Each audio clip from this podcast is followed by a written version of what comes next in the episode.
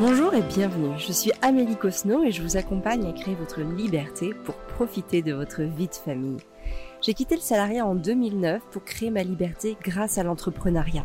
Tout n'a pas été rose, j'ai vécu des échecs cuisants et des moments difficiles qui m'ont beaucoup enseigné sur la manière de développer sereinement un business mais aussi et surtout sur la manière de m'accomplir, de grandir et de me développer personnellement.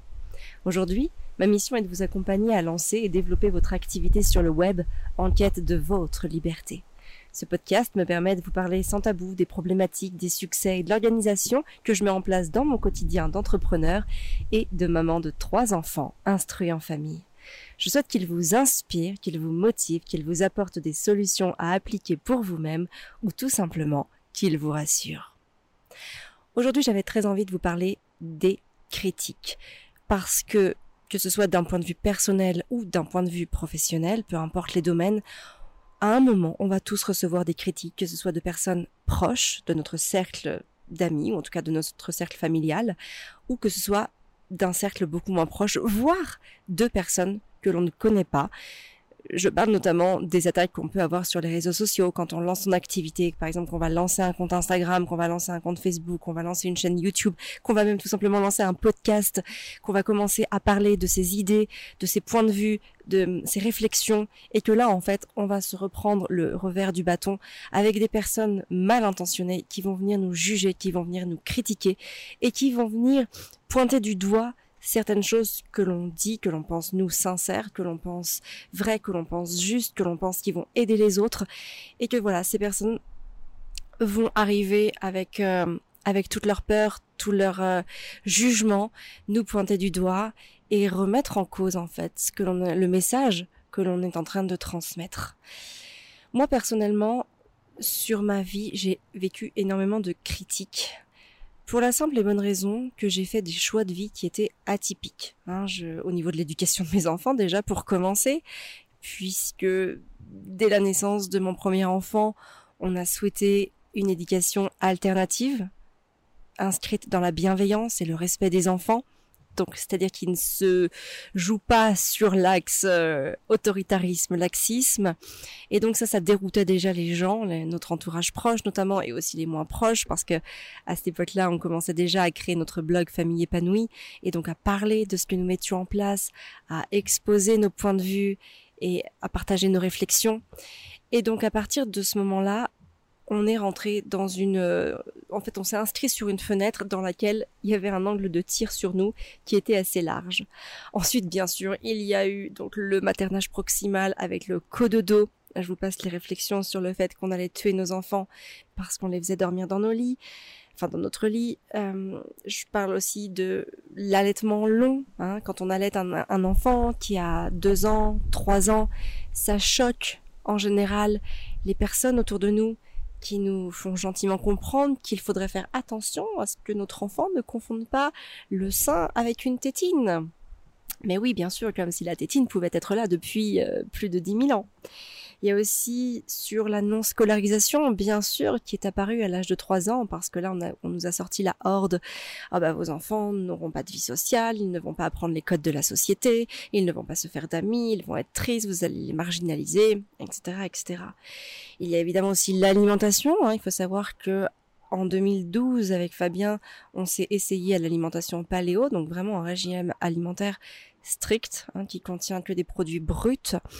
Et évidemment, les gens tout à coup se faisaient toute une montagne de nous recevoir. Alors que la majeure partie du temps, quand on allait en plus chez nos amis, ils ne nous servaient pas des coquillettes au jambon. Donc euh, très clairement, ils avaient peur avant même de comprendre exactement en quoi ça consistait, comment est-ce qu'on se comportait aussi chez les autres, chez nos proches, etc. Donc voilà, ça a été, ça a été euh, beaucoup de choix de vie qui ont été critiqués. Alors évidemment les voyages aussi.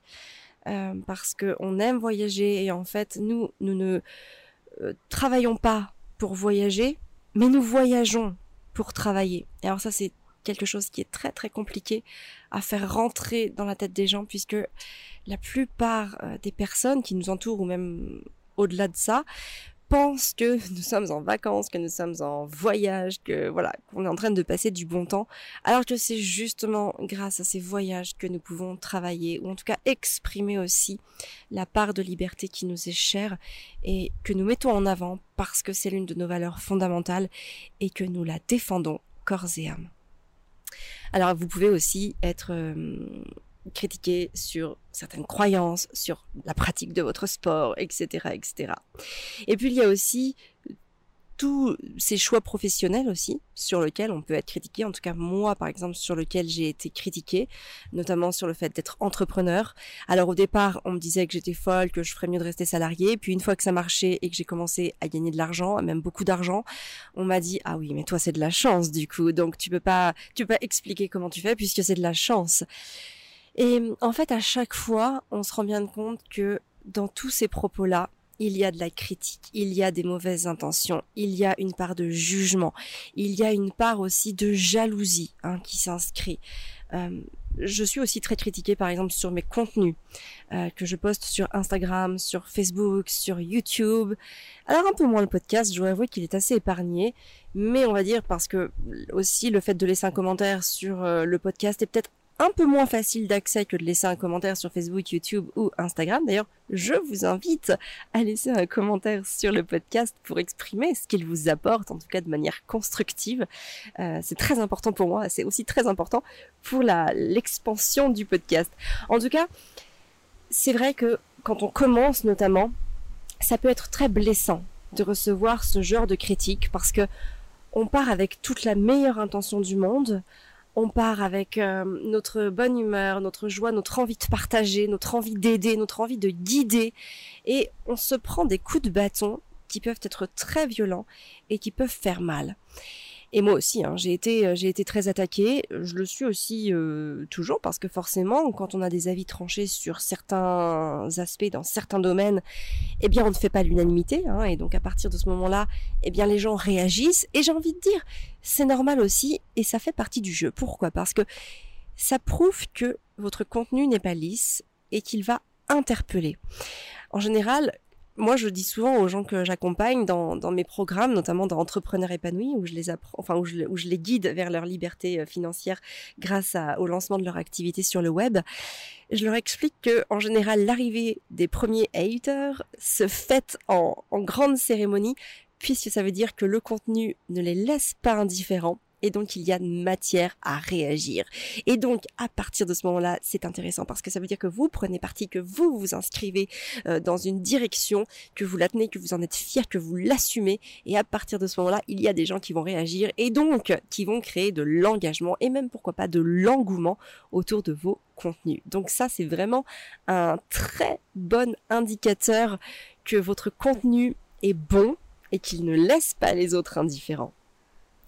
Alors, pour revenir au fait de comment se protéger des critiques que l'on reçoit, parce que bah, c'est quand même pas toujours évident, ça ne nous passe pas au-dessus, il faut pas croire ça, au contraire, les gens qui vous disent ça, c'est pas vrai, parce qu'on est des êtres humains, et quand quelqu'un nous attaque, ça fait forcément quelque chose. Alors évidemment, avec le, temps et la pratique, on peut prendre plus de hauteur, plus de recul, mais il n'empêche que euh, ça vient toujours titiller, ou en tout cas interpeller quelque chose en nous. Alors en ce qui me concerne, il faut savoir que moi, il y a quelques années encore, notamment avant la naissance de mes enfants, et puis peut-être euh, oui au, début, peut-être juste en 2012, 2013, 2014, j'ai, pas, pas la date exacte, mais peu importe, j'avais plutôt la critique facile. Et malheureusement, j'avais pas le courage de le dire en face.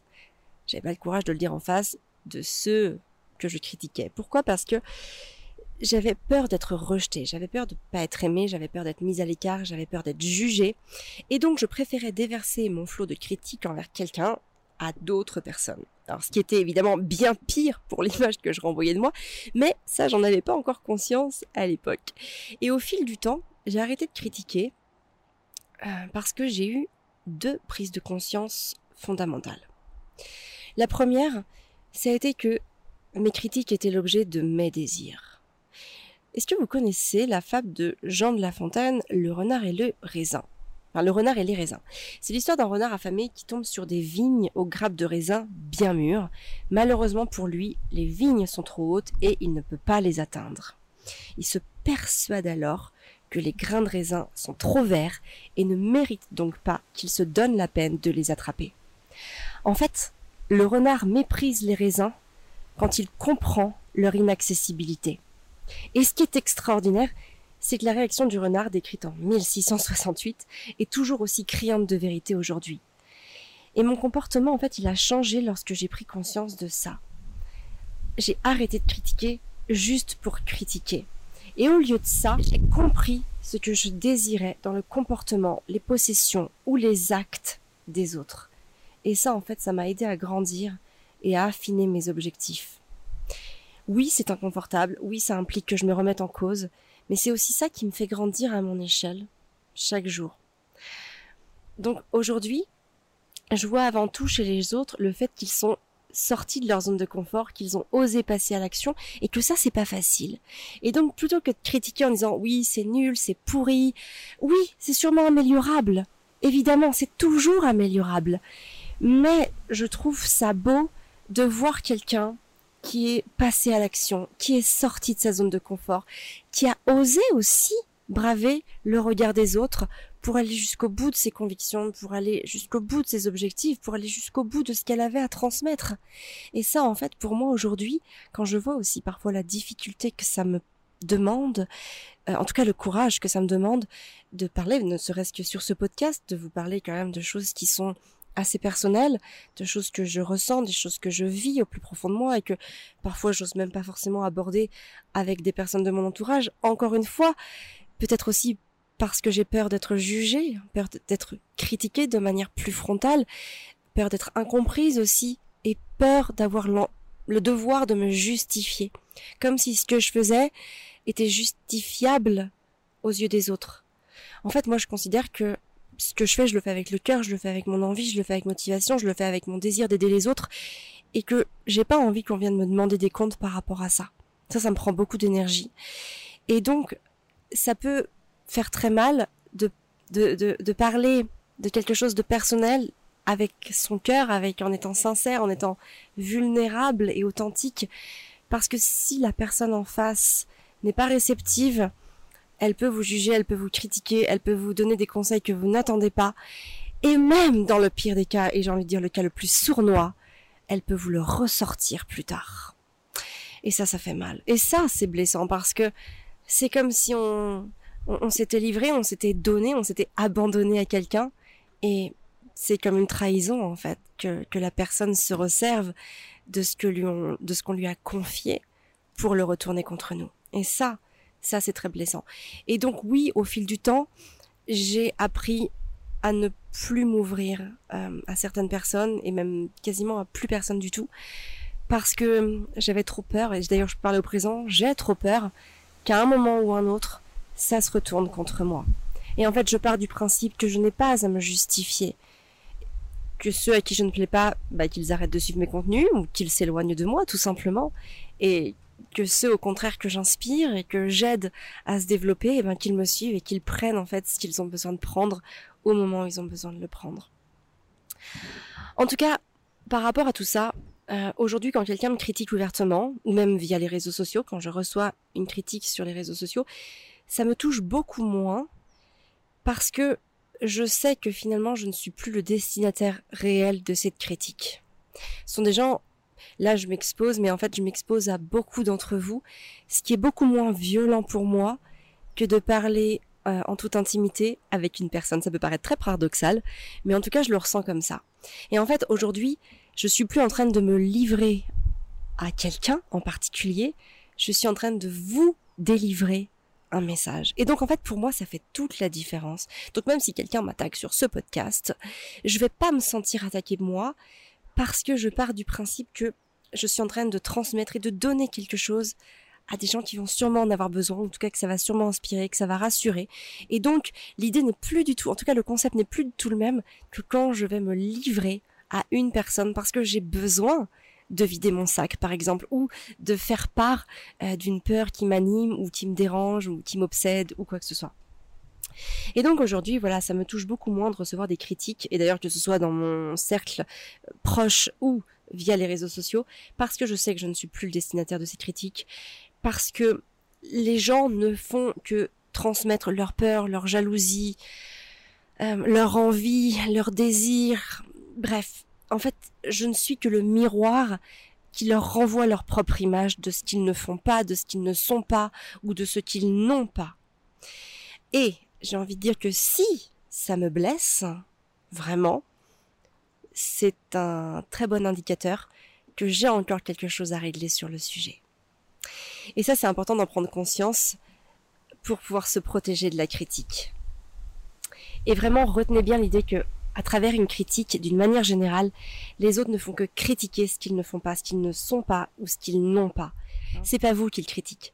C'est leur reflet, leur propre reflet dans le miroir que vous leur renvoyez. Et ça, en fait, évidemment que ça demande du temps, ça demande de la pratique, ça demande de l'expérience avant d'être ok avec ça et de prendre vraiment du recul par rapport à ça. Mais ça vaut le coup d'essayer, notamment quand on est très aligné avec ce qu'on est en train de vivre, avec ce qu'on est en train de faire, avec ce qu'on est en train d'avoir et avec ce qu'on est en train de mettre en place. Et j'ai envie de dire aussi que ça vaut la peine de s'exposer à cette critique parce que il y aura beaucoup plus de gens que vous allez aider que de gens qui vont vous critiquer. Et la plupart du temps, les gens que vous allez aider vont pas forcément vous le dire. Vous allez les aider, mais ils vont pas vous le dire. Alors qu'une personne qui va pas être d'accord avec vous va vous le dire ouvertement. En tout cas, sur les réseaux, les réseaux sociaux, c'est beaucoup plus facile de le dire parce que on n'a pas besoin d'avoir le courage de, de le dire en face et donc de s'exposer à la répartie de la personne à qui on le dit. Donc évidemment, c'est un acte de lâcheté euh, facile et, et pour moi qui, qui ne m'inspire pas, en tout cas par rapport à ces personnes-là, euh, ça ne m'inspire pas dans le sens où est-ce que cette personne me l'aurait dit en face? Est-ce que cette personne aurait osé me le dire en sachant que j'aurais pu lui répondre et peut-être euh, la mettre face à sa propre incohérence Sûrement pas. Donc je prends énormément de recul. Et d'ailleurs très souvent quand on me critique sur les réseaux, alors soit je réponds pas, hein, la plupart du temps d'ailleurs je réponds pas, mais parfois quand euh, ça m'arrive de tomber dessus et de pouvoir répondre, et dans ce cas-là je réponds tout simplement à une question. Et la plupart du temps, la réponse à cette question les met face à leur incohérence. Et ça c'est très amusant de bah, justement de ne pas les attaquer, mais de leur faire prendre conscience par et pour eux-mêmes de leur incohérence et euh, du fait qu'ils auraient peut-être dû se taire avant de s'exprimer. Et enfin, la deuxième prise de conscience que j'ai eue, c'était que hum, je critiquais en fait les gens, je critiquais les autres, et c'était un moyen pour moi de me rassurer sur ma propre valeur. C'est-à-dire que en critiquant quelqu'un, en dénigrant quelqu'un, en jugeant quelqu'un ou ses actions ou ce qu'il fait ou ce qu'il a, peu importe, j'étais tout simplement en train de me rassurer sur ma propre valeur, en train de me rehausser aux yeux des autres. Et en fait, il y a un moment dans ma vie où je me suis sentie assez complète. Alors ça s'est passé par du travail, de l'introspection, et c'est pas encore fini. Hein. Je suis toujours sur ce sur ce cheminement-là. Je suis pas encore euh, euh, dans la sagesse, mais en tout cas j'essaye euh, d'y parvenir. En tout cas, je, suis dans ce cheminement. Et en fait, l'idée que j'étais assez parce que je suis dans mon cheminement et que aujourd'hui, là où j'en suis, eh ben c'est assez pour moi en fait. Je suis peut-être pas encore celle que je serai demain, mais je suis déjà plus que celle que j'étais hier, et en fait ça me suffit. Et à partir de ce moment-là, j'ai pris conscience que je ne brillerai pas plus, je ne m'élèverai pas plus en appuyant sur la tête des autres.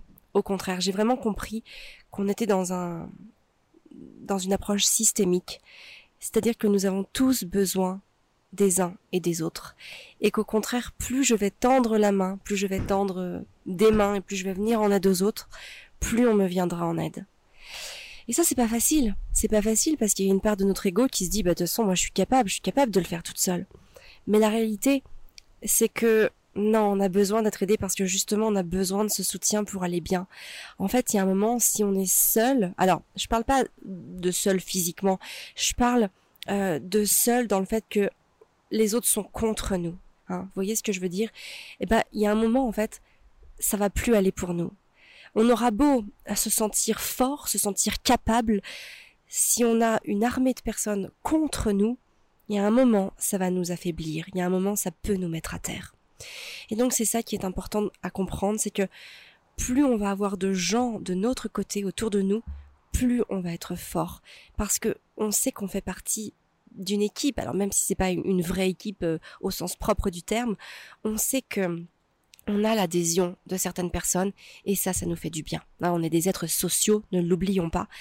Et donc c'est pour ça que je trouve ça très très important de, de, tendre la main vers les autres plutôt que de les rejeter en permanence parce que viendra un moment où de toute façon on va avoir besoin des autres.